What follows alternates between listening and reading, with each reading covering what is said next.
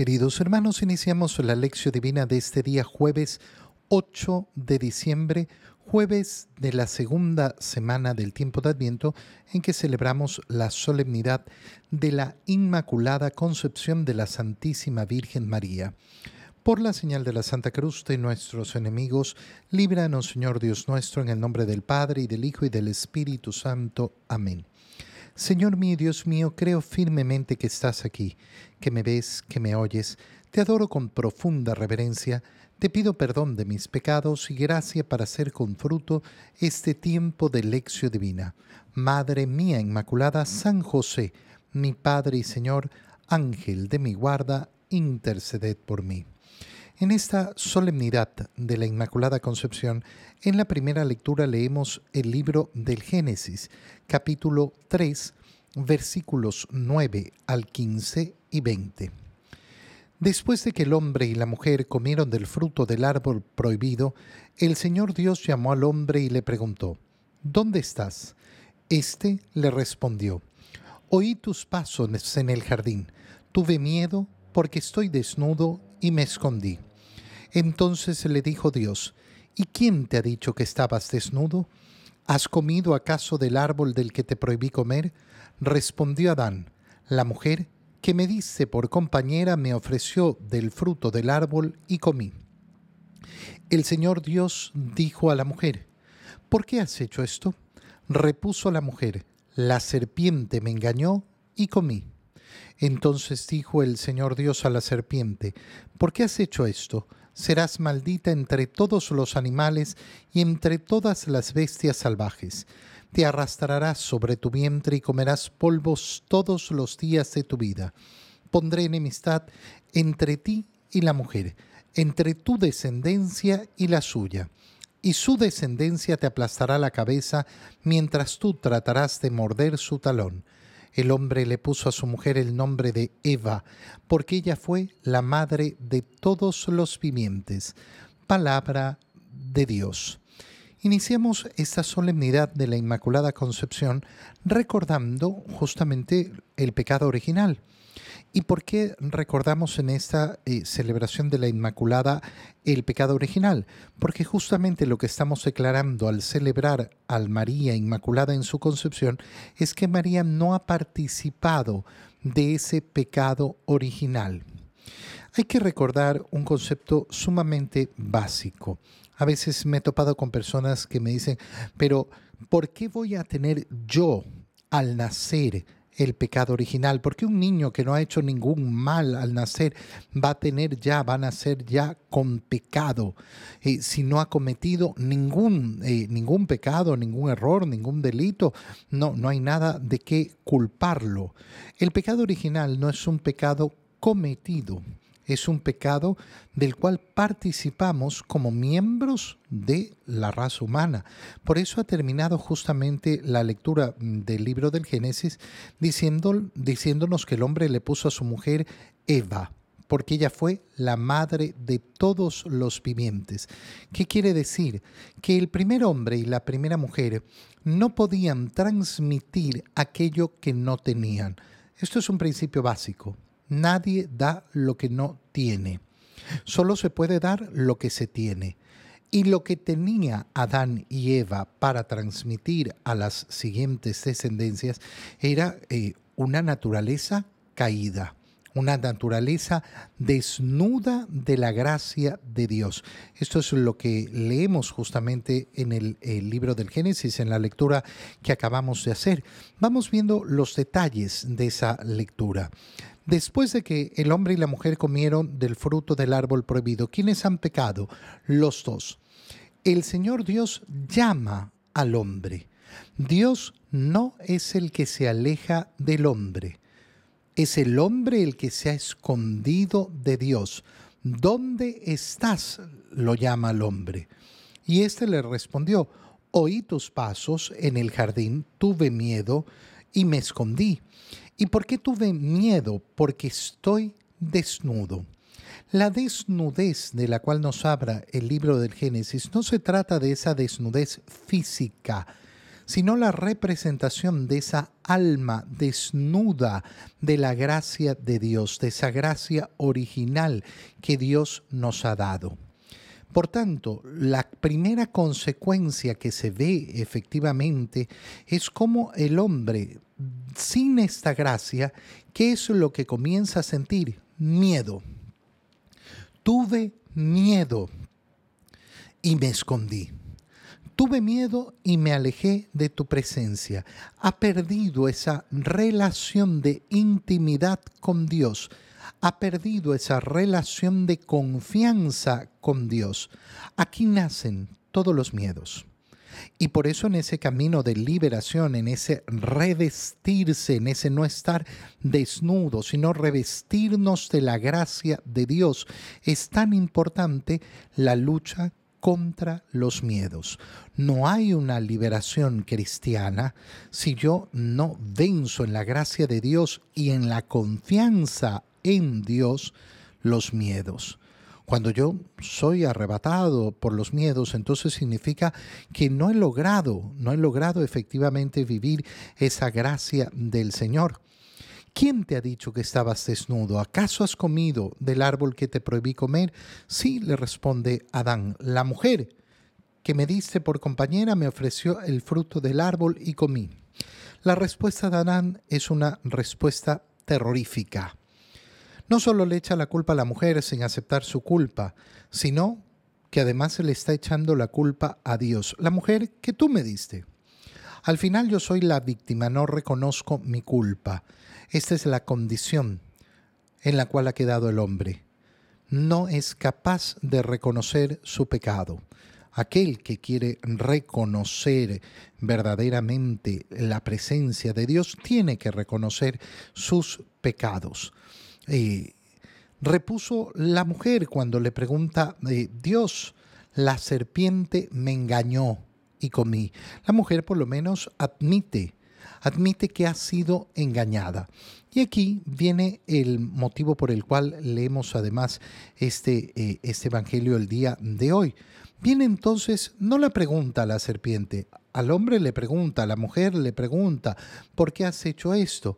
Pero cuando llega a la serpiente, Dios simplemente dictamina su sentencia. No le pregunta por qué ha hecho esto, sino que le dice, porque has hecho esto. Es decir, porque sabe que lo ha hecho, serás maldita. El demonio es maldecido por Dios.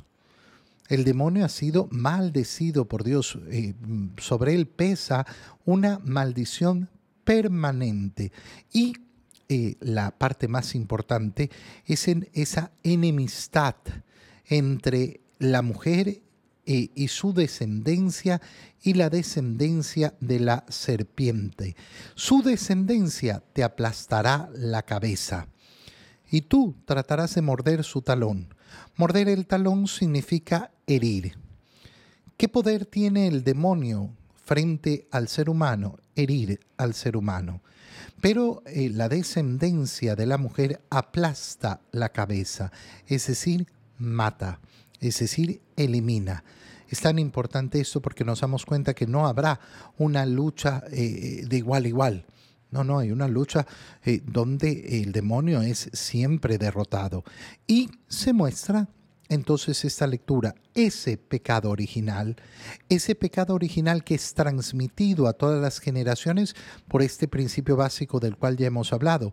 No se puede dar lo que no se tiene. Y, eh, lógicamente, eh, todos recibimos eso. Es como pretender no, no recibir la misma naturaleza. No, yo, yo, yo hubiera querido nacer con naturaleza de perro. No, pues si tu papá y tu mamá son seres humanos, nunca ibas a nacer perro. Si tu papá y tu mamá vienen con una naturaleza determinada por ese pecado original, tú la has recibido de igual manera. En la segunda lectura, leemos la carta de San Pablo a los Efesios, capítulo 1, versículos 3 al 6 y 11 al 12. Bendito sea Dios Padre de nuestro Señor Jesucristo, que nos ha bendecido en Él con toda clase de bienes espirituales y celestiales Él nos eligió en Cristo antes de crear el mundo para que fuéramos santos e irreprochables a sus ojos por el amor, y determinó porque así lo quiso, que por medio de Jesucristo fuéramos sus hijos, para que alabemos y glorifiquemos la gracia con que nos ha favorecido por medio de su Hijo amado. Con Cristo somos herederos también nosotros. Para esto estábamos destinados por decisión del que lo hace todo según su voluntad, para que fuéramos una alabanza continua de su gloria, nosotros, los que ya antes esperábamos en Cristo palabra de Dios. La segunda lectura nos hace enfocarnos en esta solemnidad de la Inmaculada, en el motivo por el cual María ha sido preservada del pecado original. Todos los seres humanos nacen con pecado original, pero María ha sido preservada de este pecado ¿por qué? En vista de los méritos de Cristo en vista de esa salvación de Cristo, en vista de haber sido elegida como madre de Cristo. Por tanto, cuando hablamos de la Inmaculada Concepción, no estamos hablando de María por María, sino de María como elegida para ser la madre del Verbo de Dios. Como María elegida para ser la madre de Cristo. Toda fiesta mariana nos conduce a Cristo. Si se nos ocurre celebrar una fiesta mariana sin contemplar el fruto del vientre de María, entonces estaríamos completamente equivocados completamente equivocados. Siempre al contemplar a María vamos hacia Jesús. Siempre contemplamos en María la gloria de Cristo, la gloria de nuestro Salvador. Bendito sea Dios Padre de nuestro Señor Jesucristo.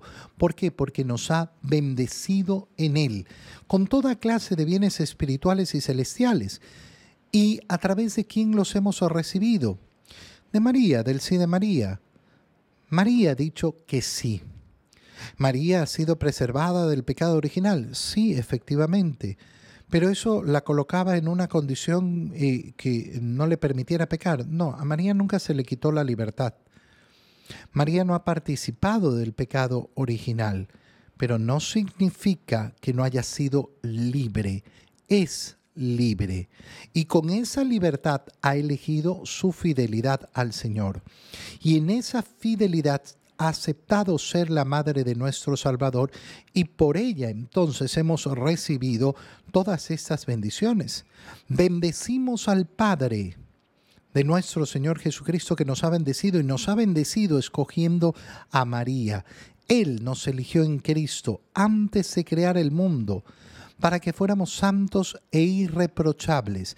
Fíjate cómo en esta frase se nos indica cómo en el plan de Dios todo ha estado estructurado.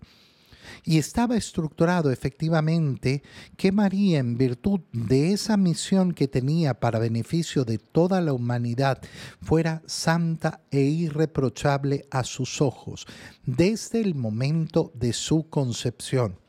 Por el amor, por el amor, simplemente por el amor que nos ha tenido Dios.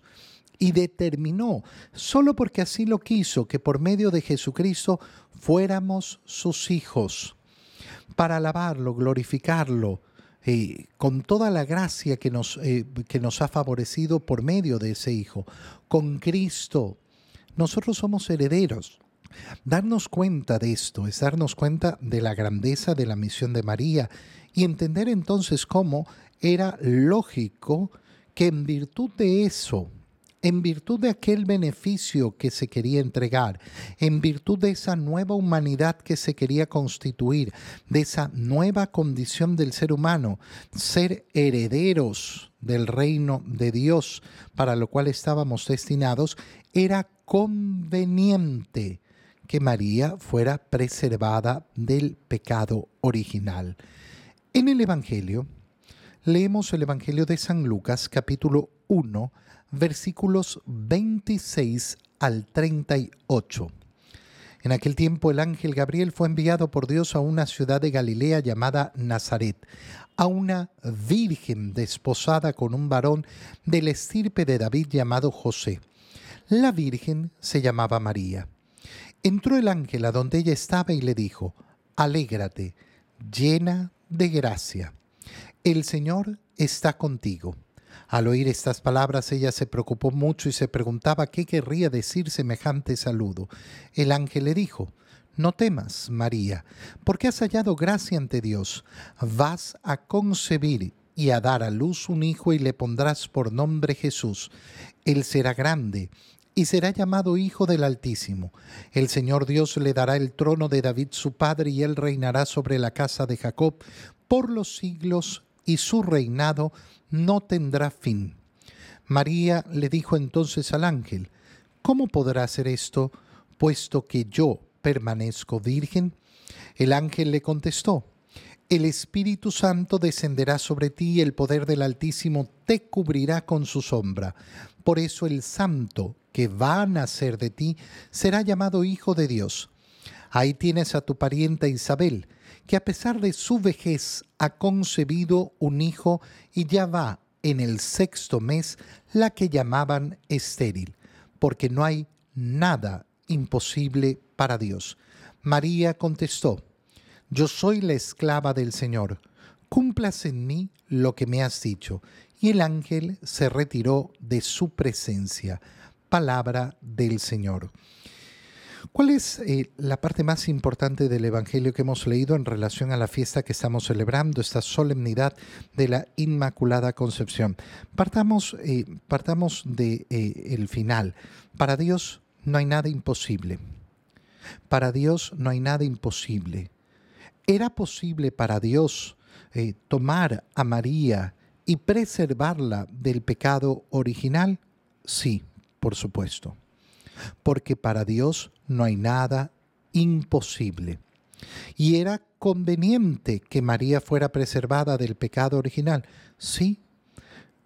Lógicamente, al verbo de Dios que se iba a encarnar, se le quiso dar eh, un lugar santo, un lugar sagrado, un lugar inmaculado, que no tuviera contagio con el pecado de la humanidad. Sí. Inmaculada en su concepción significa simplemente esto, es decir, que en el momento de ser concebida María, eh, no participó de ese pecado original que arrastra a la humanidad desde el pecado de Adán y Eva. No significa, cuidado, porque muchas personas me he topado con que se confunden, que María no fue concebida como son concebidos todos los seres humanos a través de la relación eh, eh, de amor, la relación matrimonial entre su padre y su madre. No, esto fue completamente normal. El único que ha sido concebido de manera virginal, sin participación de varón, es nuestro Señor Jesucristo. Pero en el momento en que se produce la concepción, en ese momento a María se la preserva del pecado original, de esta participación. ¿Cómo sabemos que esto es así? Lo sabemos por dos vías. La primera ya la hemos dicho, porque era conveniente. Era conveniente. Y Dios podía hacerlo. Segunda cosa. Era conveniente, Dios lo puede hacer, por tanto lo hace. Pero ¿cómo podemos a través de la escritura corroborar esa, eh, ese ser inmaculada en su concepción? Bueno, por eso justamente leemos este Evangelio, porque vemos cómo el ángel Gabriel es enviado a esta ciudad de Nazaret, a esta Virgen desposada, y cómo la saluda, alégrate, llena de gracia. Esta palabra es la palabra clave para entender a María Inmaculada en su concepción. ¿Por qué? Porque el ángel está reconociendo en una condición que no puede tener ningún ser humano antes de la resurrección de nuestro Señor. Pero resulta que en este momento no se ha producido ni la encarnación, ni el nacimiento en Belén, ni la crucifixión, ni la resurrección, ni la ascensión a los cielos. Solo cuando se complete la obra de la redención, entonces los seres humanos podrán llenarse de la gracia de Dios. Hasta este momento la puerta del cielo está cerrada Y por tanto, nadie puede estar lleno de gracia.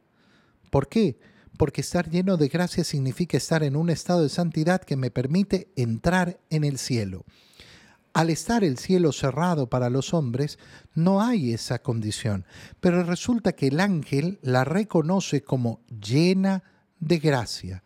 Si María es llena de gracia, entonces significa que de un modo especialísimo Dios la ha preservado de su, del pecado original y por eso se convierte en la nueva Eva. De ella, leíamos en la primera, primera lectura, de Eva eh, surgieron todos los hombres, toda la humanidad, madre de todos los hombres.